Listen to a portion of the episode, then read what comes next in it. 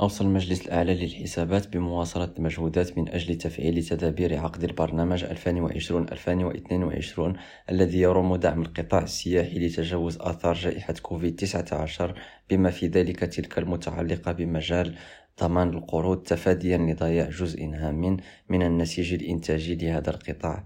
وأفاد تقرير المجلس لسنة 2021 بأن هذا الأخير قد حث على وضع استراتيجية للتحول الرقمي لقطاع السياحة بكل مكوناته مع ضمان التنسيق مع مختلف الفاعلين المعنيين لا سيما الفيدرالية الوطنية للسياحة مبرزا أن السياحة تأثرت بشكل كبير جراء الأزمة الصحية نتيجة إغلاق الحدود وقيود السفر التي فرضتها السلطات العمومية للتخفيف من آثار انتشار الفيروس.